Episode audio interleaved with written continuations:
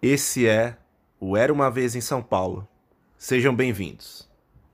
Augusta, que saudade se for aqui voltava da João Moura.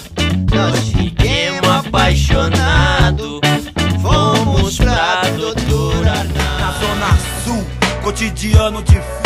Mantenho o proceder, quem não conter tá fudido. É zona sul, A maluco. cidade é tão intrigante, ela faz sorrir, mas também faz chorar. Quem não conhece bem, tem medo, se assusta com a sua imensidão. Mas eu vou desvendar os seus segredos nos próximos fatos que virão. Bom dia, boa tarde, boa noite, galera. Esse é o Era uma Vez em São Paulo, episódio 8. Eu sou o Pedro e tô aqui, como sempre, com meu amigo Marcos. E aí galera, eu sou o Marcos, sejam bem-vindos a mais um episódio.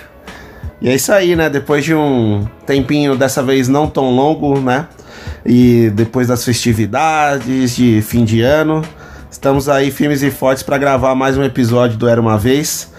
Agora dando um destaque também para uma cerimônia que, enfim, é sempre muito importante, né, na indústria cinematográfica, que é o Oscar no dia 8 de fevereiro, né, Marcos? É isso aí, é uma cerimônia feita por americanos para americanos, mas o mundo inteiro assiste e às vezes eles também conseguem reconhecer alguns filmes de fora dos Estados Unidos, como nesse ano, né, que tem um inglês como Frontrunner, que é o 1917, e também tem um coreano muito bem reconhecido, que é o Parasita. É isso aí, galera. E além do Oscar tem outra pauta hoje também, né? É, então, além da, do Oscar, a gente tem a pauta também do filme O Farol, The Lighthouse, do Robert Edgers, o segundo filme dele, que é um filme que a gente já falou em alguns episódios, assim, brevemente, nossa expectativa para esse filme e tudo mais. Passou na Mostra de São Paulo, foi muito concorrido e estreou agora dia 2 de janeiro aqui no Brasil.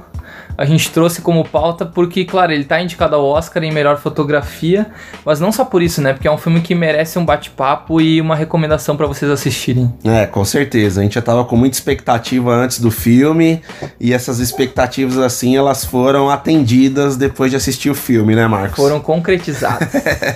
É isso aí. Boa. Bom, galera, então começando aí nosso episódio falando do Oscar em si. Oscar 2020 aí, a pre- premiação mais badalada da indústria cinematográfica, né? Mas a gente já começa com uma polêmica aqui, né? É a mais badalada, mas não necessariamente a nossa preferida, né, Marcos? Né, sem dúvida. O ponto positivo é que esse ano foi muito bom pro cinema e muitos dos filmes que se destacaram estão no Oscar. Claro que não todos, mas eles souberam dar reconhecimento para boa parte deles, né? Só que historicamente cada prêmio tem seu próprio interesse, né? Os, os franceses querem, querem provavelmente dar o prêmio para os franceses, os americanos para os americanos e assim por diante. Mas diante dos problemas até de audiência dos últimos anos, o Oscar tem se reinventado. Eles melhoraram a categoria de filme internacional, eles trouxeram filmes de fora dos Estados Unidos para outras categorias. Eles vão ter no futuro agora uma categoria de filme popular. Então a gente espera que eles melhorem essa premiação, até porque é a, é a premiação hoje que ainda é a mais importante do mundo, né? É, e assim, né? A gente sempre tem aquelas polêmicas, né? O Oscar, por exemplo, esse ano, uma coisa que já dá pra adiantar, por exemplo, na categoria de direção, acabou não indicando nenhuma diretora mulher, né? E a gente teve algumas que tiveram certo destaque. A gente já teve premiações que teve o Oscar So White também, que não teve tanta participação de negros, enfim. É um pouco do que o Marcos falou, que sempre tem alguns pequenos problemas, né, nessa premiação. Mas de É. alguma maneira, agora com Parasita também, que teve seis indicações, o Oscar tenta até contornar de alguma forma isso também, né? É, exato. Não adianta também ter grandes expectativas sobre uma premiação ou sobre as pessoas que fazem essa premiação. É, sempre rola lobby, né, no fim Exatamente. do dia, né? O dinheiro geralmente é o que mais conta, a audiência, evidentemente, como que eles vão conseguir publicidade pro evento. E também pensar que é um evento que, por exemplo, nunca premiou Alfred Hitchcock, Stanley Kubrick, entre tantos outros, que preferiu dar o Oscar de melhor filme para Forrest Gump do que, por exemplo, para Pulp Fiction. Então, Que foi dar um Oscar de melhor ator pro Al Pacino só em perfume de mulher, por exemplo. né? É, então assim, não dá pra levar tudo tão a sério, mas a gente tá falando do assunto aqui porque a gente gosta, Isso. porque a gente olhou boa parte dos filmes que foram indicados e a gente quer comentar um pouco com vocês os nossos favoritos e os nossos destaques aqui. É isso aí. Então, assim, a gente já começando a falar um pouco mais especificamente da premiação, nos indicados ali a melhor filme, né? A gente vai ter. São nove esse ano. São nove esse ano, a gente vai ter o Ford vs Ferrari, que aí já é uma mini polêmica aqui. Eu ainda não vi esse filme, o Marco já viu e gostou, mas. É bem decente, galera. Não sei se pra melhor filme ali, enfim, né? Talvez o Uncle James, mas a gente vai falar mais pra frente desse filme, enfim. O irlandês, né, que aí era barbada, né? Tinha que estar e. e Era e- garantido, né? é, e aí assim, né? É legal também ver o Oscar é, cada vez mais resistindo menos ao, a Netflix, né? E a outros canais de streaming, digamos assim, né? É. Serviços. Mas ano passado, Netflix com uma indicação ao melhor filme. Esse ano, duas, né? Que teve o Irlandês e História de um Casamento. Verdade. Mas mesmo assim, na reta final, são filmes que estão perdendo força e É. tem poucas chances de ganhar, né? É, uma pena, principalmente falando do irlandês, né? Sim. Aí a gente vai ter o Jojo Rabbit do, do Taika Waititi, né? O Isso. Coringa, Adoráveis Mulheres, da Greta. É, Greta Gerwig, né? Greta A- Gerwig, esposa do Noah Baumbach, É verdade. indicado a melhor filme por História de um Casamento. Que é um filme também que tá super cotado aí, super bem aclamado, digamos assim, né? Cotado, não sei se é o ponto. O próprio História de um Casamento que o Marcos acabou de falar, o 1917, que tem ganhado cada vez mais força, do Sam Mendes, né? É, um filme inglês de guerra que estão julgando um primor técnico, porque ele tenta fazer um plano sequência, coisa que o Hitchcock já fez lá em 40 e poucos com o Festim Diabólico. Mas enfim, a galera ainda se sente, digamos assim, ah, surpreendida quando vê um bom plano de sequência no cinema. Então, 1917 tem muita chance. E tem outros dois indicados também, né? É, o Era Uma Vez em Hollywood, que já falamos também nos episódios anteriores do grande Quentin Tarantino. Esse também era meio barbada, né? A gente sabia que de alguma maneira ia estar citado.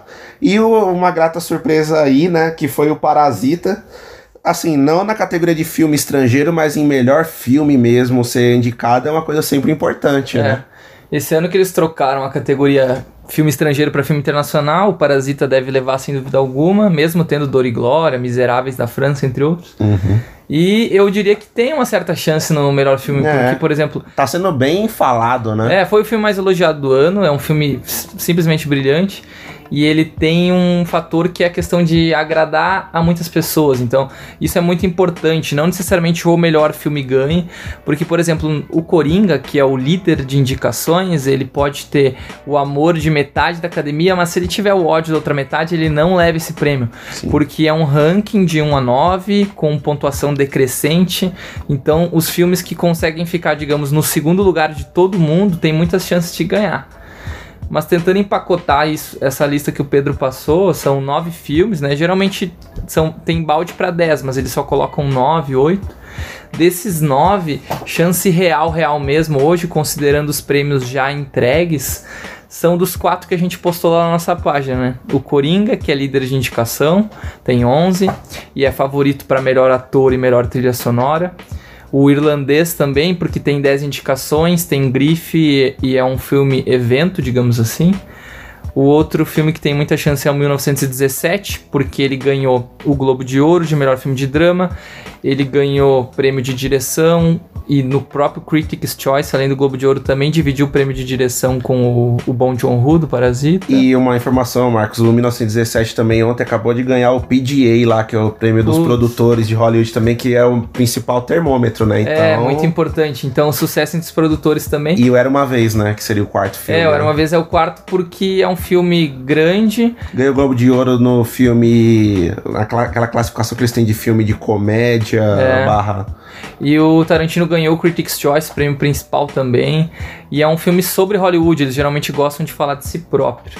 Então são esses quatro, e é curioso que esses quatro filmes eles concentram 41 indicações, né? Que não é muito comum. Geralmente tem só um filme na premiação que tem 10, leva 9 muito, indicações. Esse ano esses quatro filmes, Irlandês, 1917, Era Uma Vez em Hollywood E e, Coringa. Coringa, tem uma porrada de indicação. Agora, lançando um desafio aqui pra você, Marcos. A gente falou aqui da, das preferências, é, quer, quer dizer, dos mais prováveis e tudo mais, mas se você fosse academia, você premiaria quem?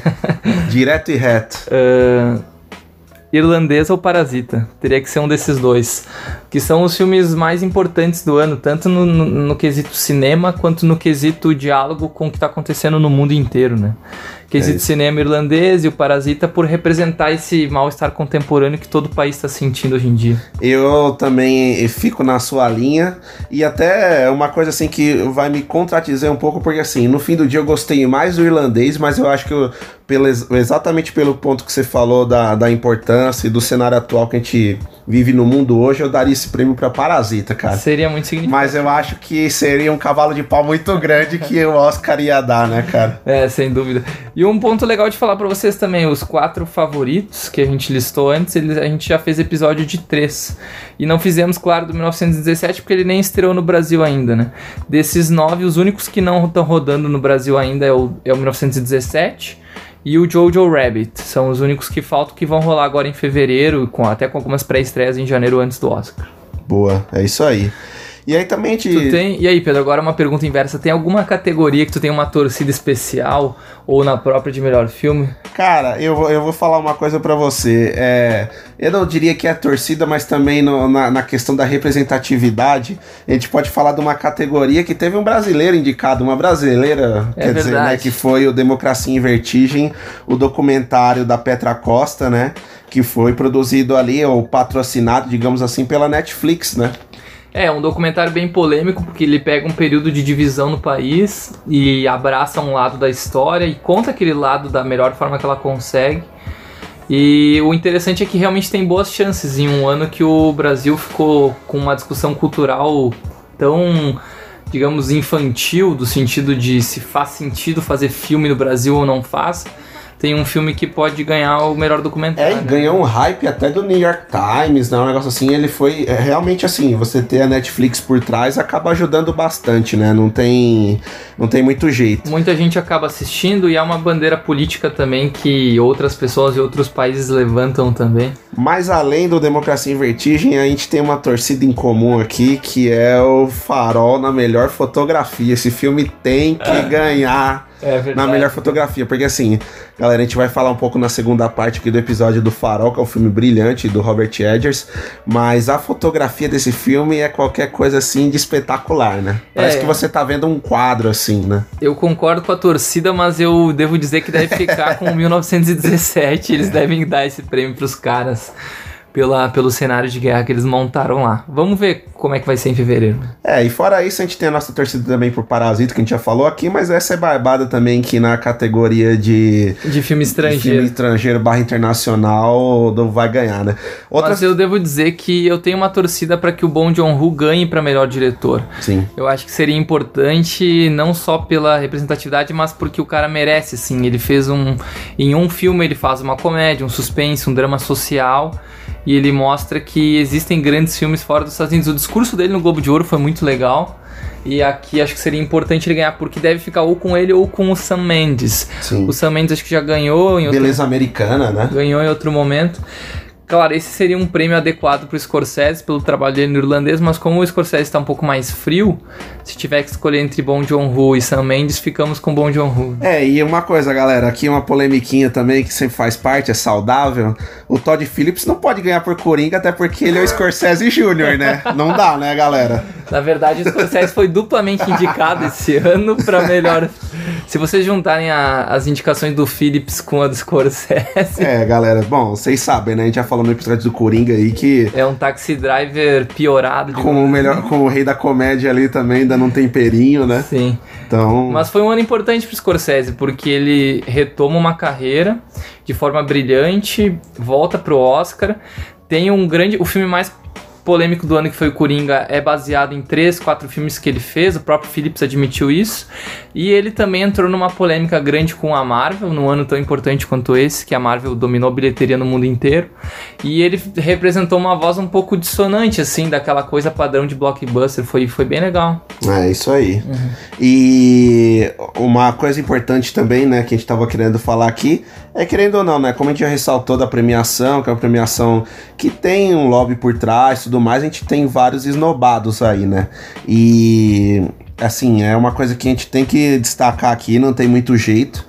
Você começa a pensar né, em alguns filmes ou, ou atores, atrizes que não foram indicados, e aí, por exemplo, Que né? não faz nenhum sentido, né? Considerando o cenário atual. É, você pega, por exemplo, Robert De Niro pra começar no ser indicado pelo trabalho dele no irlandês é um crime. É Isso inaceitável, crime. inaceitável, não tem como. Até porque, assim, ele é um cara que carregou o filme, foi produtor do filme também, e ele é toda a questão ali, é o eixo central desse filme mesmo. Lógico, a gente tem excelentes atores e excelentes atuações nessa, nessa categoria, mas, por exemplo.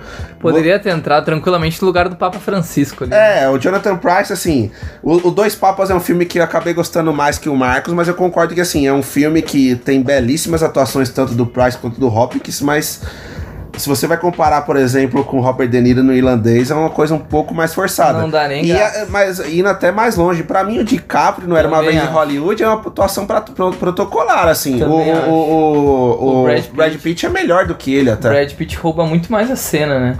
É, então assim, eu acho que é uma coisa que dava perfeitamente pra gente é, é, colocar o Robert De Niro ali. Concordo. Mas não só o De Niro, mas existem filmes que foram completamente esnobados, né? É, por exemplo, um filme do começo de 19, o Us, do Jordan Peele. Cara, Que no, no Brasil ganhou o título de Nós. exato. É, é um, é um filme, assim, que eu achei muito bom. Ele não é um Corra, ele pra mim é inferior ao Corra no, no, no geral. Mas ele tem, assim, uma trilha sonora absurda. Assim, Sim. uma das melhores que eu ouvi e ela não foi indicada. E você tem ali também o eixo central do filme, que é a Lupita Nyong'o, que também ela não é mencionada na da categoria É. de melhor atriz, né, Marcos? A Lupita, pra mim, tem a melhor atuação do ano e era uma chance deles conseguirem mostrar um pouco de representatividade de negros, colocando a Lupita como uma Exato. indicada. E era perfeitamente possível, né? E é muito estranho, não, porque às vezes eles têm personas não gratas, mas o Jordan Peele, que escreveu e dirigiu Ele Corra, levou o Oscar de roteiro no Corra. Isso, né? ele ganhou o Oscar de melhor roteiro original. E ele poderia também ter sido indicado a melhor roteiro original, carregar o filme em outras duas ou três categorias, e o filme foi completamente snobado, né? É, isso é, é complicado, galera. Só, Fora- só com, fazendo um comparativo, o Entre Facas e Segredos do Ryan Johnson foi indicado a melhor roteiro original. Que é um filme que não tem nada de tão inovador, assim. É um filme divertido, muito bem quisto pelo público, mas é uma, uma reciclagem da Agatha Christie. Poderia muito melhor ter entrado o Us aqui do que o, esse Knives Out, Entre Facas e Segredos. Antes de falar do principal esnobado pra mim também, é, a gente tem também um que, assim, a categoria de melhor ator, né, igual a gente falou, é foi uma categoria muito forte esse ano, porque a gente teve belíssimos filmes e atuações. É. Mas, por exemplo, o Taron Egerton lá, que fez o Rocketman, se a gente premiou o Rami Malek, que nem cantou né, no Bohemian ano passado, porra, você pegar um ator como o Taron Egerton, que realmente canta Elton John e canta muito bem, Sim. que até o próprio Elton John elogiou, é uma coisa complicada, tudo bem. É, É os, que fi- tão- os filmes no ano os filmes de 18 não foram tão bons no geral igual 19, porque senão Bohemian não teria tanta, tanto espaço, né? E o Green Book ganhar, enfim. Bom, não vamos nem entrar nisso aí. Que piada. Mas, né, é uma coisa que É. se pensaria. Agora sim, Marcos, não sei se você concorda, mas pra mim o grande filme que foi esnobado foi o Joias Brutas, o Uncut James, né? Foi, foi completamente snobado. Mas esse eu até entendo mais do que o Us, por exemplo. Porque o Joias Brutas, que é um filme americano que estreou no final do ano lá nos Estados Unidos, que chega agora no Brasil aqui dia 31 de janeiro. Ele, ele é muito ousado, digamos assim, né? Tecnicamente, ele é um filme que vai no sentido contrário ao que a maioria dos filmes fazem, né? Ele tem uma trilha sonora e uma montagem muito diferente. Então, os diretores eles estão mais interessados em se divertir fazendo o filme do que em divertir o público. E tem uma, uma atuação sensacional aí no meio, né? Tem, tem, por exemplo, é, pode parecer estranho, galera, mas o Adam Sandler merecia estar indicado nesse Oscar. Isso é verdade, tá, galera? Adam Sandler Isso. fazendo os filmes de drama. Isso não é uma ironia, porque ele, ele, ele, por exemplo, foi melhor que o Leonardo DiCaprio, que o Jonathan Price, e de repente até que o Joaquin Phoenix também. Sim. Esse é um ponto polêmico também. O o Joaquin Phoenix, ele deve ser premiado. Eu não acharia ruim, porque Ele- assim, pela merece, carreira dele, porque ele, ele é um merece. baita ator, mas Mas desses aqui... ele já teve outros filmes melhores que o Coringa, né? É, o Joaquin Phoenix merece, ele vai levar o prêmio. Mas desses cinco, Antônio Bandeiras, DiCaprio, Joaquin Phoenix, Adam Driver e Jonathan Price, eu ficaria com Antônio Bandeiras. Ou com Adam Driver. Mas se eu pudesse dar o prêmio mesmo, seria De Niro ou Adam Sandler. É, é isso mesmo. Ah, é, é, dá pra. Como a gente tá né, nessa questão também, o Adam Driver, pra mim, ele faz um, um, um papel muito bom em História de Casamento, mas eu acho que História de Casamento é um filme bem. Assim, não me empolga, sabe? Bem nova iorquino. É, a questão de Nova York, falando da relação, é legal, mas enfim. Mas aí é só uma opinião também. Por exemplo, o Marcos gostou mais do que eu desse filme. Gostei E bastante. ele, e, ele, e ele tem boas atuações inegáveis, né? Também da Scarlett Johansson que conseguiu uma indicação dupla, né? Conseguiu, é real. Mas enfim, esse é o Oscar, né? Ah, injustiças, justiças e talvez o Joias Brutas ele até nem seja, nem tenha tido reconhecimento aqui, porque os diretores acho que não fizeram uma campanha tão grande. É.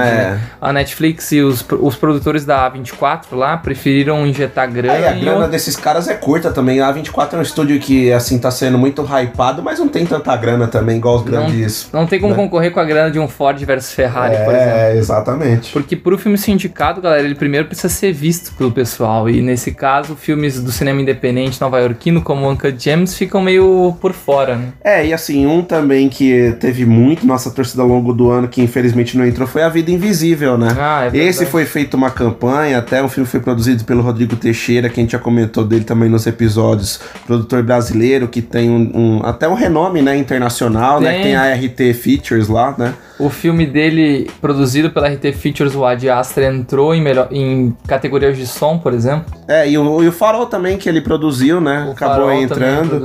Mas o, o Vida Invisível, né, que foi um filme até que o Marcos já viu, eu acabei não fazendo a lição de casa ainda, não tendo conseguido ver. É um grande filme Mas é um filme que poderia ter entrado com, cer- é, com certeza, né? Sim, sim. Ele tinha chance porque ele ganhou um grande prêmio em Cannes esse ano, que é o Um Certo Olhar, mas a- o Brasil continua sem ser indicado em melhor filme internacional. É. Mas pelo menos tem chance em documentário e, enfim, se continuar a produção de cinema como tem sido nos últimos anos, logo logo a gente volta lá. Sim, sim, vai ficar uma coisa muito mais consistente, né? Com certeza. E é isso aí. Então, dia 9 de fevereiro tem o Oscar. A gente talvez faça uma cobertura prévia no dia bem interessante. Acompanhe a gente nas redes sociais. E bora falar de Farol agora? Ah, vamos lá, né? Segundo filme de Robert Eggers merece. Vamos nessa. Foi.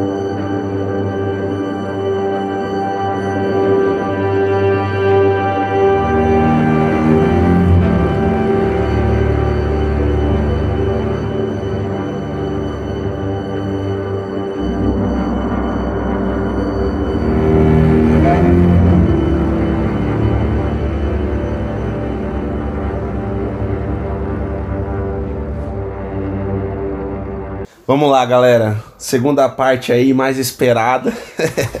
Não, brincadeira. O Oscar eu sei que é esperado também, mas esse filme a gente tem que falar, galera, que é o Farol, The Lighthouse, segundo filme do Robert Eggers. Um filme que, enfim, como a gente já falou, foi cercado de expectativas aí no, no ano passado e agora esse ano que estreou de fato no Brasil, né, Marcos? É, ele fez muito sucesso desde a quinzena dos realizadores no Festival de Cannes. Ele é um filme do gênero de horror, mas não é um filme simples, digamos assim. Ele usa de muitos elementos de cinema É, para flerta com vários estilos, né? para dar para dar sustos, digamos, na gente, flerta com muitos estilos, muitos gêneros. É um filme muito completo, né, cara? E, E é ele mesmo, do mesmo cara que dirigiu A Bruxa, né? É Isso, verdade, galera. Até Eu ia, eu ia falar recentemente, até falei para uns amigos meus que a bruxa tava no Netflix, que eu assisti no Netflix a bruxa, mas eu procurei recentemente, infelizmente o Netflix tirou do catálogo no Brasil esse filme, cara. Façam download, aluguem no Now, achem algum negócio, porque o filme de estreia desse cara é muito bom. Sim.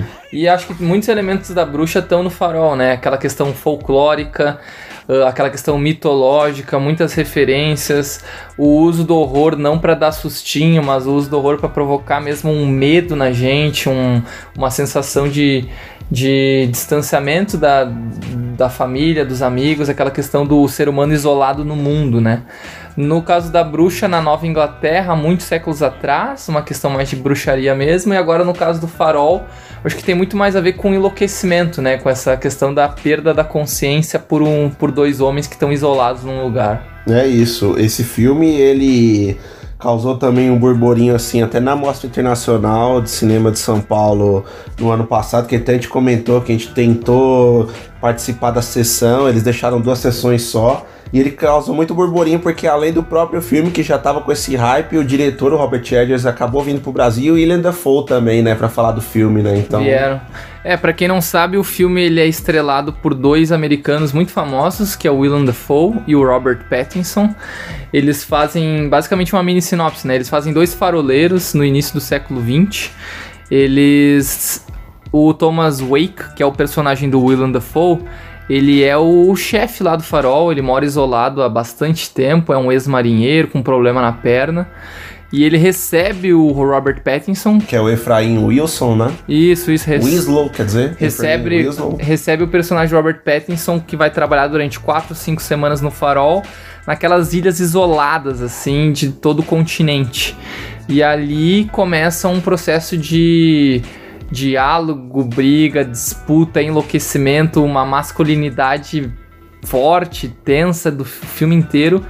E muito mais do que baseado numa historinha, num roteiro, baseado em muitos elementos cinematográficos, né? É, e o filme, assim, galera, ele já. É lógico que a gente vai dar um maior detalhamento aí ao longo dos próximos minutos, mas o filme ele já começa assim com, com aquele cenário é, bem sombrio, aquele enquadramento mais reduzido de característico de filmes antigos, 35mm, né? A imagem. Exatamente. É uma É. coisa que tenta te transportar mesmo pro mundo dos filmes antigos do Eisenstein, por exemplo, né? Pra quem senta uh, no cinema ou senta no sofá da casa pra ver esse filme, logo de cara estranha um pouco. Porque primeiro que ele é preto e branco, e segundo que ele usa essa- esse negócio que o Pedro falou, que é aquela janela clássica de 1,33, né? Que não é a tela toda preenchida, é uma tela mais quadrada. Só que assim, o diretor não faz isso pra ser descoladinho ou pra parecer hipster. É, né? Entre os amigos, isso aí. Ele faz isso porque faz sentido pro filme. Ele precisa dar um senso de verticalização, ele precisa fazer com que a gente entre lá naquela ilha, se sinta também isolado, com frio, ah, preocupado, depressivo, angustiado. claustrofóbico, né? E o Robert Eggers, assim, né, galera? Uma coisa também que a gente pode ressaltar é que ele é um cara extremamente metódico, né? Até de entrevistas que a gente viu dele, ele não deixa muito espaço para improvisação de atores, nada nele. Ele, é- improvisação é uma coisa que não existe para ele, né? Ele é um cara de muita pesquisa, de muito método, de muito. Assim, de muito arcabouço histórico mesmo, né? É Mas isso não é ruim, né? É um, é, um, é um belo comentário porque o cara ele não senta a bunda na cadeira pra fazer um filme, digamos assim, né? É totalmente Ele- pensado, Ele né? senta pra fazer uma obra de arte e ali ele traz referência do que ele leu, do que ele viveu. Nesse filme, por exemplo, tem muito de mitologia grega.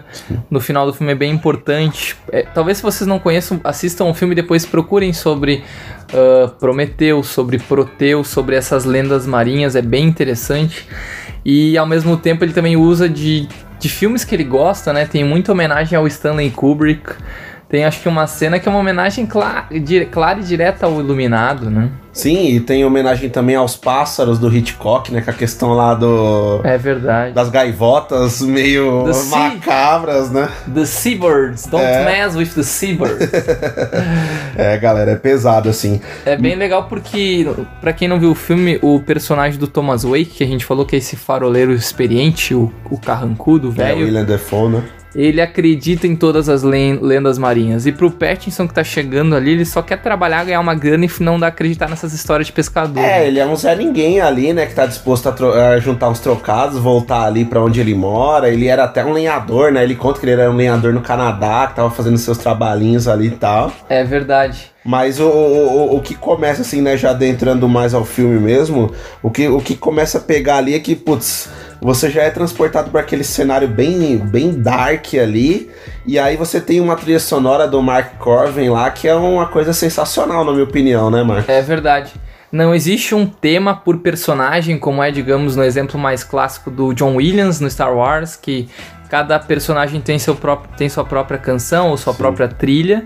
Mas existe... É uma coisa de atmosfera mesmo, né? Isso, a trilha do cara cria atmosfera, é impressionante. E, E- e como eu falei, todas as escolhas técnicas dos caras têm um sentido, né? Os caras eles não estão brincando de ser hipster, eles estão literalmente fazendo um filme que é uma obra de arte, assim.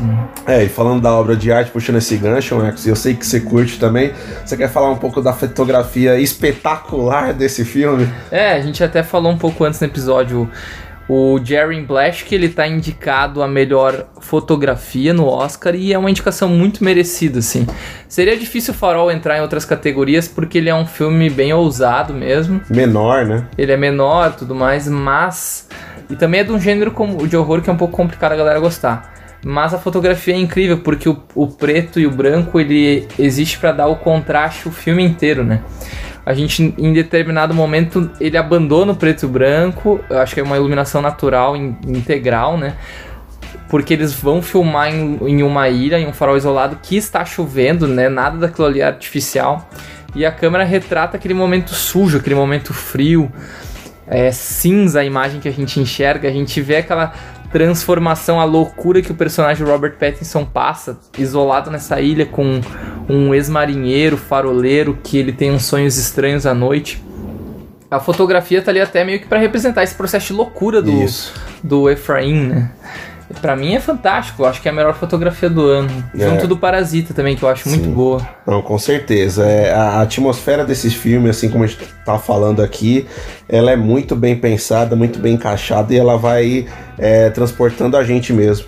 Antes de, de falar do filme em si também, é, acho que vale a pena é, falar de dois pontos também que é um hype que tem ganhado cada vez mais, mas assim, a A24, a produtora desse filme, é impressionante a quantidade de filmes absurdos que essa produtora tem.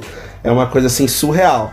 Eu tô brincando com o Marcos aqui que eu já tô virando um, A- um A24 lover, boy, É. sei lá, comprando camiseta da A24. É Porque assim, galera, ó, o, o, o Marcos vai falar aqui, só dando um- um- uma ideia do cardápio de filmes que a A24 tem. Na real, é o terceiro filme no ano que a gente comenta da A24, desse ano de podcast, né? Porque 2020 recém começou.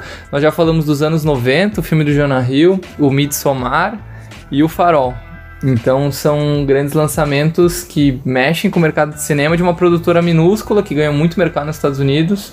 E Mas já teve um Oscar, né, de melhor filme, que foi o Moonlight, já, né? Já ganharam o Oscar de melhor filme do Moonlight. E eles fizeram outro filme de terror muito prestigiado do diretor do Midsommar, que é o Hereditário. Sim, Fizeram o Lady Bird da também. Greta, né? Da Greta Gerwig. Eles fizeram aquele filme A Ghost Story, que é muito interessante Sim. também.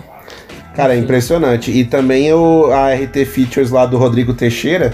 É até legal falar isso também, galera, assim, bem rapidamente, que É o Rodrigo pro- Teixeira, ele, ele já ele- é a produtora dele, assim, e ele, ele teceu, assim, comentários sobre o Robert Edgers, né, na, na produção desse filme mesmo, tipo, ressaltando as qualidades de roteiro e a capacidade mesmo desse diretor, né, Marcos? Sim, sem dúvida.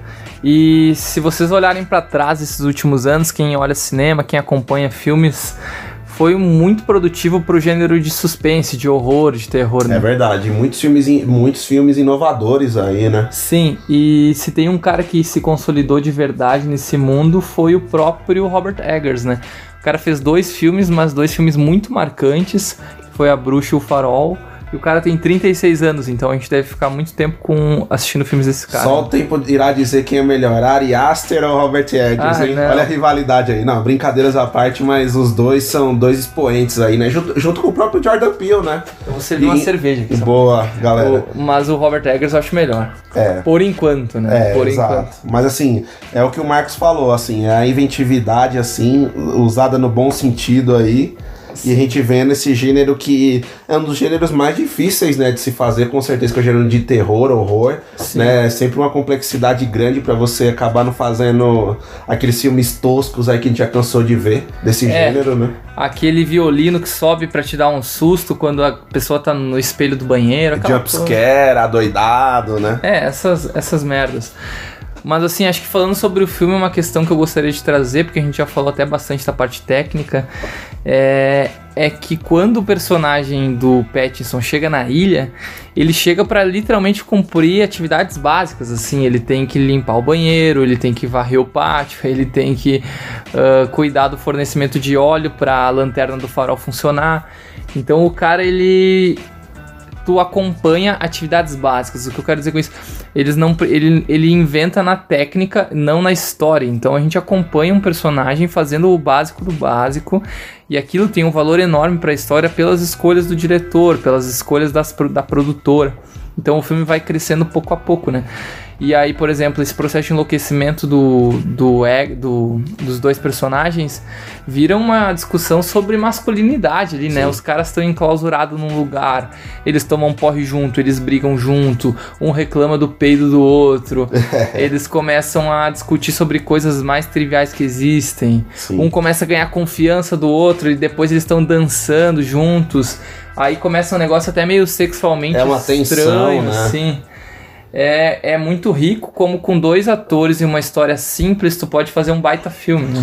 É, e aí você começa a enxergar até assim no processo de enlouquecimento, principalmente do personagem do Pattinson, né, o Efraim, é, até a questão de como eles acabam visualizando objetos assim fálicos, que seria até o próprio farol, né? É, aquele, aquele deslumbramento, aquela coisa assim, é a masculinidade na veia mesmo, como o Marcos comentou, né? é, Fica, fica nesse embate pra ver ali quem que é o mais machão, digamos assim, né? E você tem esse objeto fálico ali no farol. E, e- e, assim, no, no ponto central dele, você tem o que seria a espécie de recompensa. Não sei, a gente pode é, teorizar um pouco, né, sobre, sobre, sobre isso.